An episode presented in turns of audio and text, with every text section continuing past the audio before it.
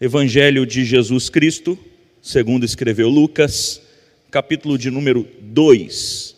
Nós leremos do versículo 25 até o versículo 35, Lucas 2, de 25 a 35. Veremos o que o Senhor Deus tem para falar aos nossos corações essa noite através das Escrituras. E eu peço que você acompanhe essa leitura aí na sua Bíblia. A palavra de Deus diz assim: Havia em Jerusalém um homem chamado Simeão, homem este justo e piedoso que esperava consolação de Israel. E o Espírito Santo estava sobre ele. Revelara-lhe o Espírito Santo que não passaria pela morte antes de ver o Cristo do Senhor. Movido pelo Espírito, foi ao templo. E quando os pais trouxeram o menino Jesus para fazerem com ele o que a lei ordenava, Simeão o tomou nos braços e louvou a Deus, dizendo: Agora, Senhor, podes despedir em paz o teu servo, segundo a tua palavra, porque os meus olhos já viram a tua salvação a qual preparaste diante de todos os povos, luz para a revelação aos gentios e para a glória do teu povo de Israel. E estavam o pai e a mãe do menino admirados do que ele se dizia. Simeão os abençoou e disse a Maria, mãe do menino: Eis que esse menino está destinado tanto para a ruína, como para levantamento de muitos em Israel e para ser alvo de contradição também uma espada traspassará a tua própria alma, para que se manifestem os pensamentos de muitos corações. Vamos orar mais uma vez. Senhor, queremos nesse momento pedir a Ti que ilumine os nossos corações e mentes, para compreendermos a palavra do Senhor nessa noite. Fala aos nossos corações segundo a Tua vontade, pela ação do Teu Santo Espírito. Em nome de Jesus que oramos. Amém. Queridos irmãos, nós estamos vivendo até então um dos tempos mais difíceis, talvez, de, dessa geração nossa, não só a nossa especificamente, mas de todos que estão vivos nos tempos de hoje. Talvez seja o tempo mais difícil que a gente já viveu é, em muitos, muitos anos. Tem sido muito complicado porque nós fomos acometidos por um inimigo invisível um inimigo invisível, um inimigo silencioso, inimigo que, mesmo sendo invisível e silencioso, as ações dele são visíveis. E as ações desses inimigo, desse inimigo são ações que muitas vezes ceifam vidas, tiram vidas de muitas pessoas, causam transtorno no sistema de saúde. E nós temos tido aqui nesses últimos dias um agravamento dessa situação eu acredito que no Brasil inteiro. E a gente tem visto coisas bem complicadas com relação a isso. Mas não bastando essa situação que nós temos vivido com a Covid-19, nós temos também vivido tempos de uma polarização muito acentuada é, com relação à questão política e, e, de certa maneira, a gente olha para assim e pensa: acho que não dá para a gente confiar em ninguém. Está sendo muito difícil. Diante de uma sociedade que está machucada com tantas mortes, a gente observa uma política extremamente polarizada e bagunçada, com ideologias ganhando força a todo vapor, com a economia sofrendo. E talvez uma coisa que entre no meu coração e no seu coração é a dúvida grande assim de onde que eu vou encontrar esperança quando parece que a gente não vê esperança em lugar nenhum. Onde que eu vou conseguir forças se a gente não consegue observar e ter esperança em lugar nenhum? Em nosso contexto, nós temos um cenário catastrófico. Catastrófico. E da mesma forma que isso, a gente olha para o cenário do contexto do, do, do, do Simeão, que nós lemos aqui na Bíblia, e o contexto também era catastrófico. O cântico de Simeão, ele revela uma frustração que esse homem já havia tido antes dele ter chegado nesse ponto aqui, antes de ter chegado esse momento do encontro com Jesus. Esse homem ele estava esperando a consolação de Israel. E realmente as condições de Israel eram muito precárias, eram muito difíceis, das mais miseráveis possíveis no tempo em que Jesus nasceu em Belém. É, pense aqui comigo na perda de independência política daquele povo, é, no cruel rei Herodes, na degeneração da religião, que passava a ser algo assim completamente externo e explícito a todo mundo. A gente observa no legalismo dos escribas e fariseus e de seus muitos seguidores, no, no mundanismo dos saduceus, no silêncio da voz profética e tantas outras coisas. Mas em meio a toda essa obscuridade, em meio a toda essa degradação e desespero que havia, a gente observa que ainda tinham homens que olhavam com esperança e olhavam com sinceridade para a consolação de Israel. É o caso de Simeão. Porque eles sabiam que esses dias eles eram dias maus, mas eram dias passageiros. E por isso, nessa noite eu queria convidar você para meditar comigo, para olhar para esse texto e meditar comigo no seguinte tema: a esperança no redentor. E o primeiro ponto que eu quero destacar com vocês, e que o texto traz para a gente, é que há esperança no Redentor em meio aos dias maus. Os dias de Simeão, como a gente já falou aqui, eram dias ruins, eram dias dos quais ele mesmo sabia que era difícil esperar alguma coisa boa das pessoas, alguma coisa boa do meio que eles viviam, ah, pois, como nós já vimos anteriormente, ele esperava consolação de Israel, a consolação por parte de Deus, ele esperava ver o Cristo de Deus. E aí a gente observa isso tudo. A gente observa que o, tempo ao qual ele veria a mão de Deus sobre eles era algo que estava preenchendo o coração de Simeão de esperança e desse povo aqui também. E isso parecia longe, parecia difícil, por isso muitas coisas ruins já estavam acontecendo. Parecia que Deus havia se calado diante do povo. E, e como que você consegue ter fé? Como crer em um final feliz quando tudo ao seu redor diz, diz ao contrário? Como que a gente vai ter esperança de alguma coisa se a gente olha para um lado e olha para o outro, o que a gente vê é morte e corrupção? Mas o cântico nos traz algumas coisas importantes.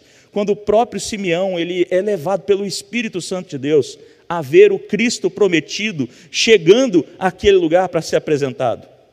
Deus havia ouvido o clamor daquele homem. E, e, nesse exato momento, agora, quando declama o versículo 29, aí a gente observa o versículo 29. Leia comigo o versículo 29. Agora, Senhor, podes despedir em paz o teu servo, segundo a tua palavra. Nessa oração, nós aprendemos duas coisas importantes com Simeão. Nessa declaração que ele faz, nessa oração. A primeira coisa que nós aprendemos é que ele entendeu de fato que a vinda de Jesus, talvez em meio às suas orações, seria a salvação de todos os que creem. Jesus seria a salvação de todos os que creem nele. E a segunda coisa que nós aprendemos aqui com essa oração dele é que Simeão entendeu que essa graça salvadora, ela seria oferecida tanto aos judeus quanto aos gentios, ou seja, os que não eram judeus. Homens e mulheres de todos os lugares da face da terra seriam alcançadas também por essa graça.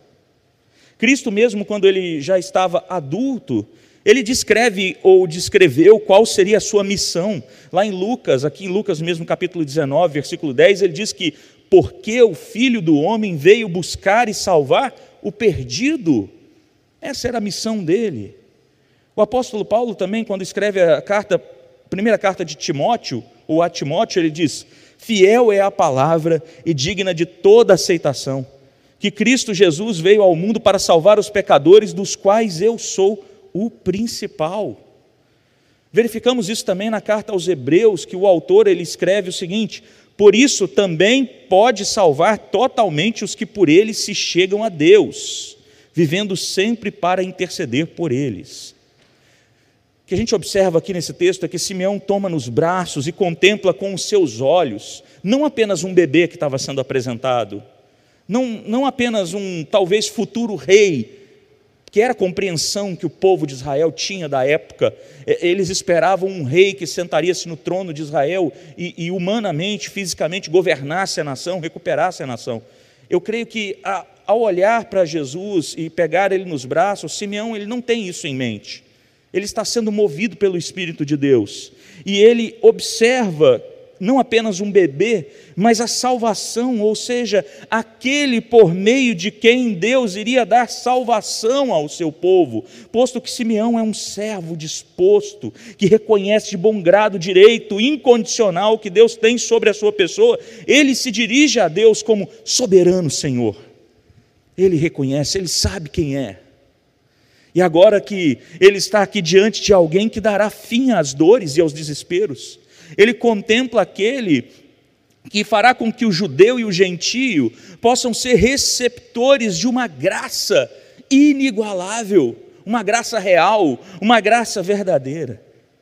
Diante dessa leitura aqui, desse, dessa oração de Simeão, do cântico de Simeão, nós tiramos ainda é, que, que ainda hoje Deus se manifesta em esperança através de homens e mulheres, e Ele se manifesta para trazer para nós esperança, para trazer para nós alegria, para trazer ao nosso coração é, um pouco de paz ou muita paz que só Ele pode dar.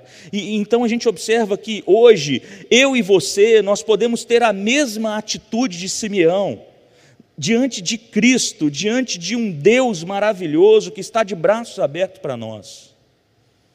Simeão, quando ele pega Jesus no braço ou nos braços, é, ele entende ali que se cumpriria nesse momento uma promessa feita há dois mil anos antes, dois mil anos antes, a, a, atrás no Antigo Testamento essa promessa já havia sido feita. Ou seja, é, ali se cumpria o plano de Deus na vida do seu povo, judeu e gentio, ou seja, toda uma nação, toda uma nação santa agora seria de fato unida e alcançada por meio de Cristo Jesus, e os dispersos de Israel, conforme diz Isaías, seriam trazidos à presença do Deus Todo-Poderoso. E quando olhamos para os tempos de hoje, quando olhamos para o contexto que nós vivemos, nós vemos que de maneira nenhuma Deus perdeu o rumo da história. Mesmo que você esteja aí com seu coração angustiado, mesmo que você esteja sofrendo, mesmo que você esteja sem esperança nesse momento agora, você precisa olhar para um lado e para o outro, e mesmo contemplando todas as dificuldades que temos vivido, precisamos entender e crer que Deus não perdeu o rumo da história, Ele não deixou de manter todas as coisas debaixo do seu domínio e poder, porque Ele é o Senhor de todas as coisas. Nós devemos olhar para a cruz vazia, porque essa cruz vazia é um sinal de que Deus ainda nos ama, ou de que Ele nos ama de maneira maravilhosa que a gente não consegue nem compreender.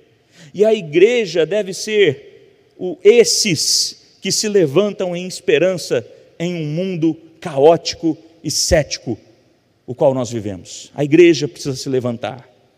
Falamos de um Deus que opera maravilhas, mas muitas vezes nós vivemos pouco essas maravilhas desse Deus. Vivemos diante de um cenário que muitas vezes faz com que eu e você nos tornemos iguais a esses que estavam sem esperança nesses tempos aqui de Israel. É aqui Simeão, pelo contrário, ele crê e ele é levado pelo Espírito Santo a crer que o remidor viria, que o redentor viria. E ele então toma em seus braços esse redentor que tomou todos os eleitos em seus próprios braços. A gente observa também nesse texto que há esperança no Redentor na luta contra o pecado. Esse é o segundo ponto que eu quero destacar para a gente refletir essa noite. Há esperança no Redentor na luta contra o pecado. Não há nada de mesquinho aqui em Simeão. Ele proclama em alto e bom som a importância de Jesus, e ele proclama não só para Israel, mas ele proclama em alto e bom som a importância de Jesus também para os gentios também para o mundo fora de Israel. E esse conceito de que ele diz aqui, tua salvação, traz a ideia de luz, traz a ideia de glória. Para os gentios, isso era todo um contexto de conhecimento sobre Deus, de uma santidade em amor e alegria que eles não tinham experimentado ainda. Mas para Israel também certamente era luz. Mas aqui essa expressão se destina mais aos gentios, porque eles viviam em grandes trevas. A palavra de Deus disse isso para a gente. Ele veio e ele era luz para um mundo que estava em trevas. E essa esperança, Deus escolhe Israel para nascer, e entre os gentios e judeus nasce aquele que seria o motivo de muitas coisas, o motivo da nossa esperança. E aí a gente olha para o versículo 34, eu quero convidar você a ler comigo o versículo 34 do texto. Diz assim: Simeão abençoou e disse a Maria, mãe do menino: Eis que esse menino está destinado tanto para a ruína, como para levantamento de muitos em Israel e para ser alvo de contradição. Olha, o texto não diz para a gente, mas provavelmente quando Simeão diz tais palavras, o coração de Maria, de José, deve ter assim, subido um apavoramento total. Talvez eles tenham ficado receosos e preocupados com essa fala de Simeão e talvez ficassem ali naquele momento por um instante sem entender o que, que ele quis dizer com isso, mas aqui é algo bem claro e importante, e é importante a gente observar o que ele diz acerca de Jesus. Em outros termos, a, a, a relação ou a atitude de uma pessoa para com Jesus seria absolutamente decisiva para o seu destino eterno. É basicamente isso que Simeão está dizendo. Ele está dizendo que algumas pessoas ou alguns rejeitariam e que outros, pela graça soberana de Deus, aceitariam a Jesus como Senhor e Salvador.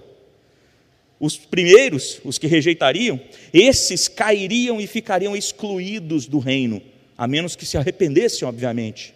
E os outros, os que creriam em Jesus, eles seriam levantados, isto é, seriam bem recebidos no reino e em sua festa eterna, nas bodas do Cordeiro. É importante a gente analisar que os dias de Simeão eram dias maus. A sua luta era intensa contra as perversidades do rei Herodes, contra o legalismo dos fariseus e escribas.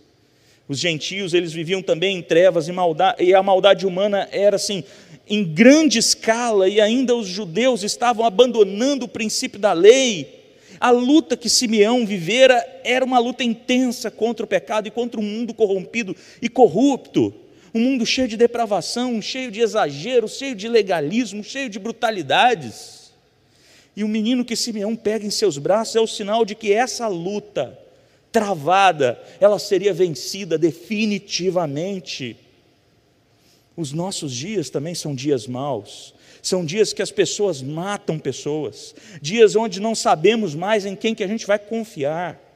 A corrupção é o cartão de visita no nosso país. Parece que tudo que olhamos está corrompido, e, e, e tudo que olhamos, para todo lado que a gente olha, a gente não sabe mais para onde olhar de, assim, para a gente ter confiança em alguma coisa, não sabemos mais para onde olhar para um porto seguro. E tem momentos que parece que o choro não tem mais como segurar. A situação que a gente tem vivido é muito difícil, de maneira geral. Mas quando nós olhamos para essa história aqui de Simeão, quando nós olhamos para essa história do texto bíblico que nós lemos, nós vemos que esse menino que nascera era aquele que seria o divisor de águas, mas não para mal, porque ele dividiria o mal com o bem, mesmo tudo parecendo assim, fazendo parecer que a humanidade não tinha jeito. Jesus ele trouxe o jeito verdadeiro para restaurar todas as coisas. E ele trouxe isso morrendo na cruz do Calvário.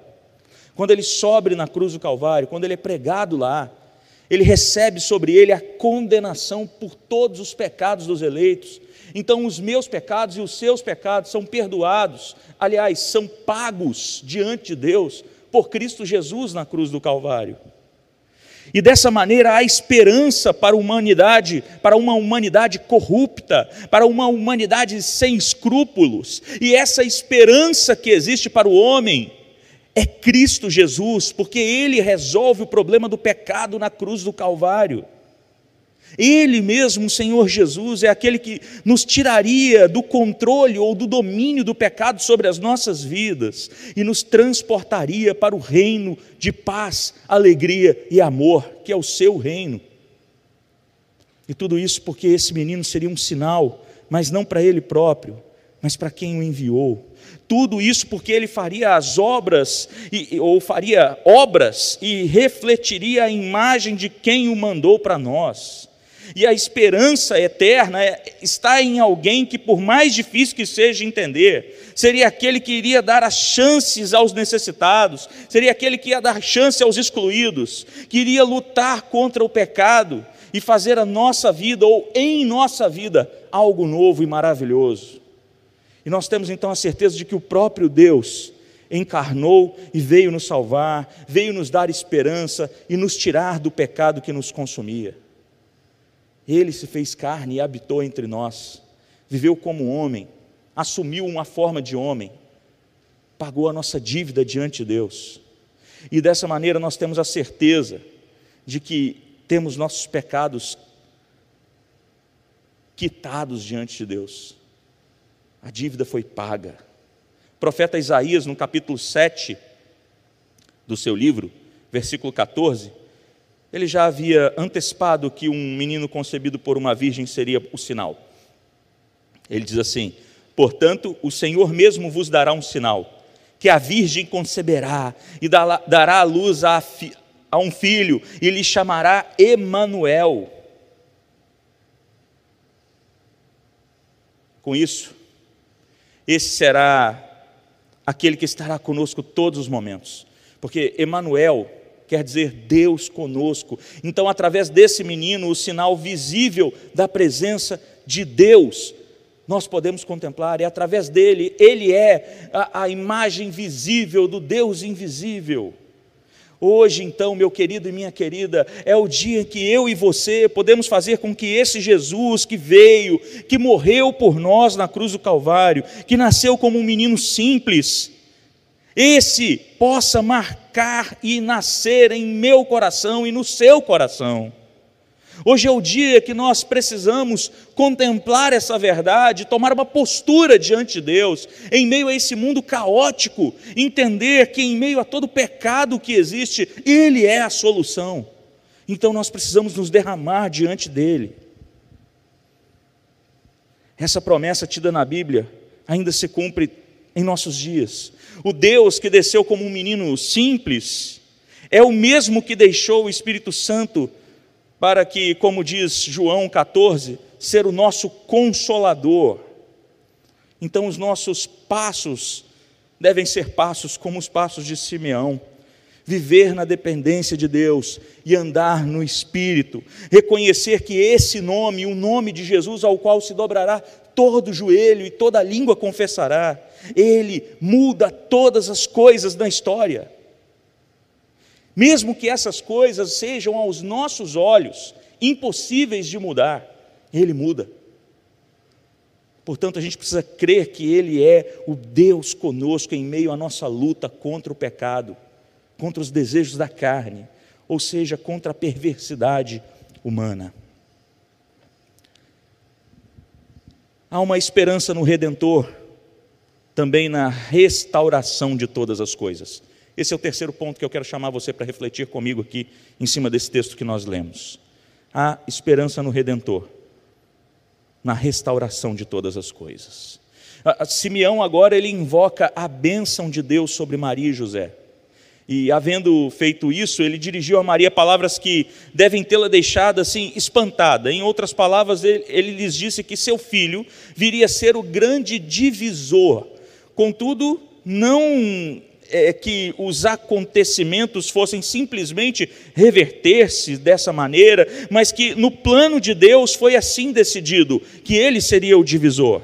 Literalmente o que ele disse foi o seguinte: note bem, esse menino está posto para queda e o levantamento de muitos em Israel.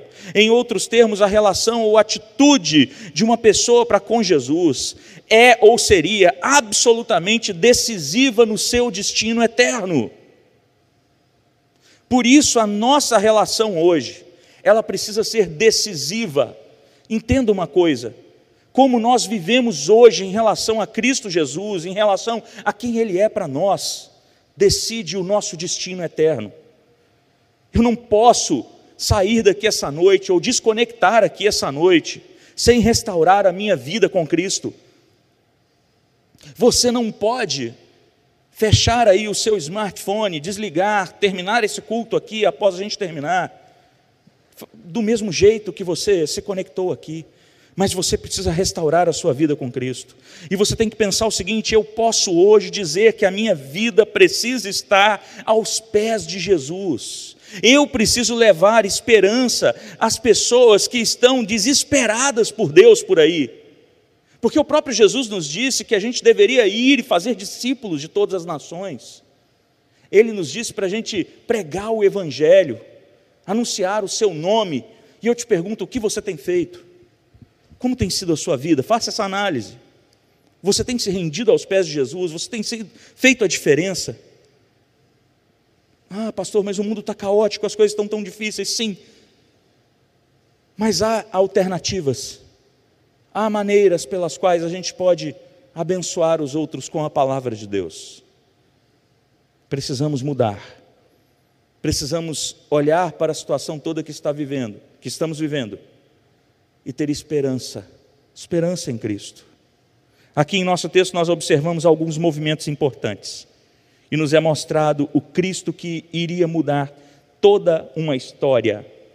E por meio da atitude de Deus para com Jesus, os homens estariam constantemente revelando ou os pensamentos ou decisões do próprio coração. Mostrariam se assim se estavam a favor ou contra ele Portanto, ser neutro no meio disso tudo seria impossível. Não tem como você ser neutro nessa decisão por Cristo.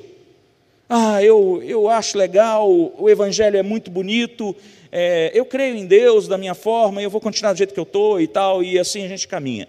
Essa atitude, ela não existe. Ou você crê em Jesus e se entrega a Jesus de corpo e alma, de todo o seu coração, ou você não crê. Não tem como ficar em cima do muro numa decisão dessa.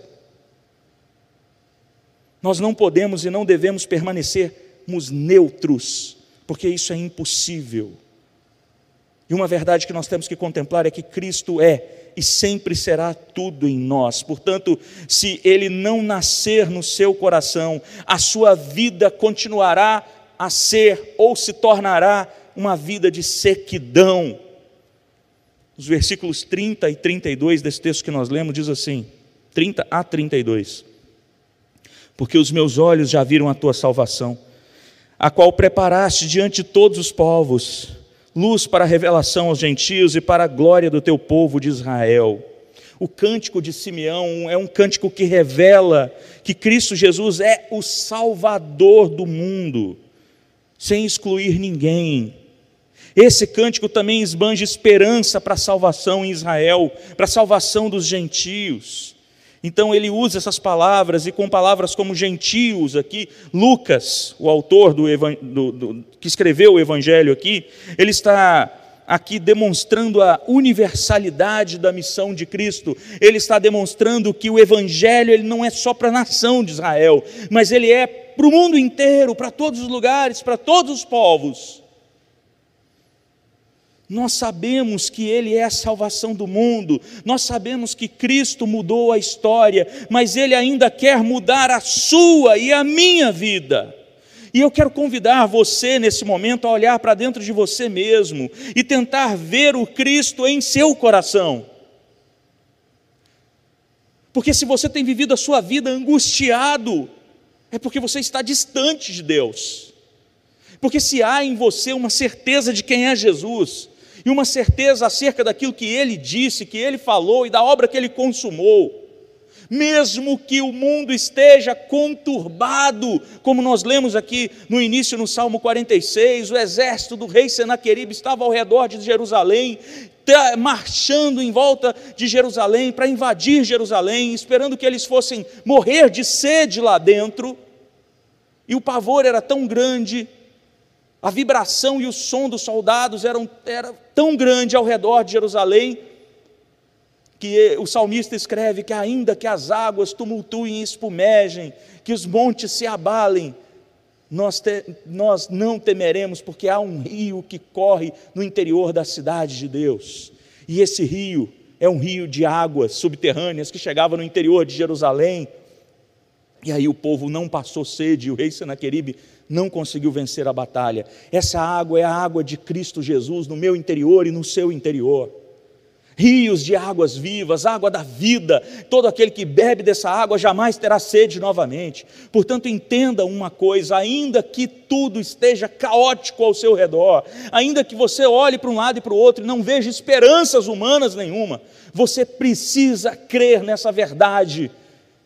Que há um rio que flui do seu interior, e esse rio é Cristo Jesus, e é um rio que jorra para a vida eterna, para que a gente leve essa água para outras pessoas. A teologia ela diz para a gente que nós vivemos o já e o ainda não, ou seja, nós estávamos mortos, mas pela morte vicária de Cristo nós fomos restaurados. O ainda não é o que nós viveremos um dia no novo céu e nova terra. A promessa dada a Simeão por Deus se cumpre ainda hoje em nossos dias, porque ainda que as coisas andem mal, como nos dias de Simeão, a cruz vazia de Cristo é a resposta de que Cristo voltará e sua promessa será cumprida. Você precisa crer nessa verdade. Entregue a sua vida a Cristo. Descanse seu coração em Cristo. Creia que Ele continua e continuará tendo domínio de toda a história, pelos séculos dos séculos. Que eu e você possamos levar paz, amor e esperança às pessoas que ainda estão desesperadas por aí, porque afinal de contas nós somos chamados para isso e o mundo precisa disso. Que Deus assim nos abençoe, em nome de Jesus. Amém.